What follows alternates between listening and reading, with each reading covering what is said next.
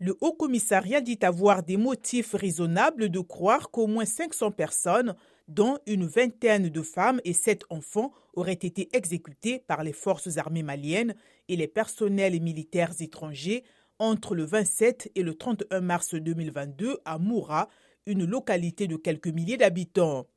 Le rapport onusien note aussi des motifs raisonnables de croire que 58 femmes et jeunes filles ont été victimes de viols et autres formes de violences sexuelles.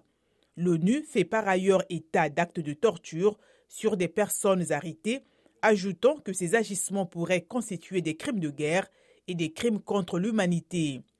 Le rapport est basé sur une enquête de la Division des droits de l'homme de la mission de l'ONU au Mali depuis 2013.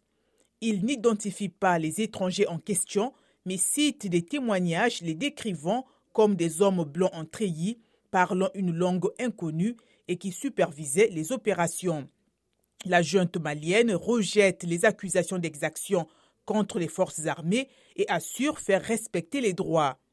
La justice malienne a annoncé en avril 2022 l'ouverture d'une enquête.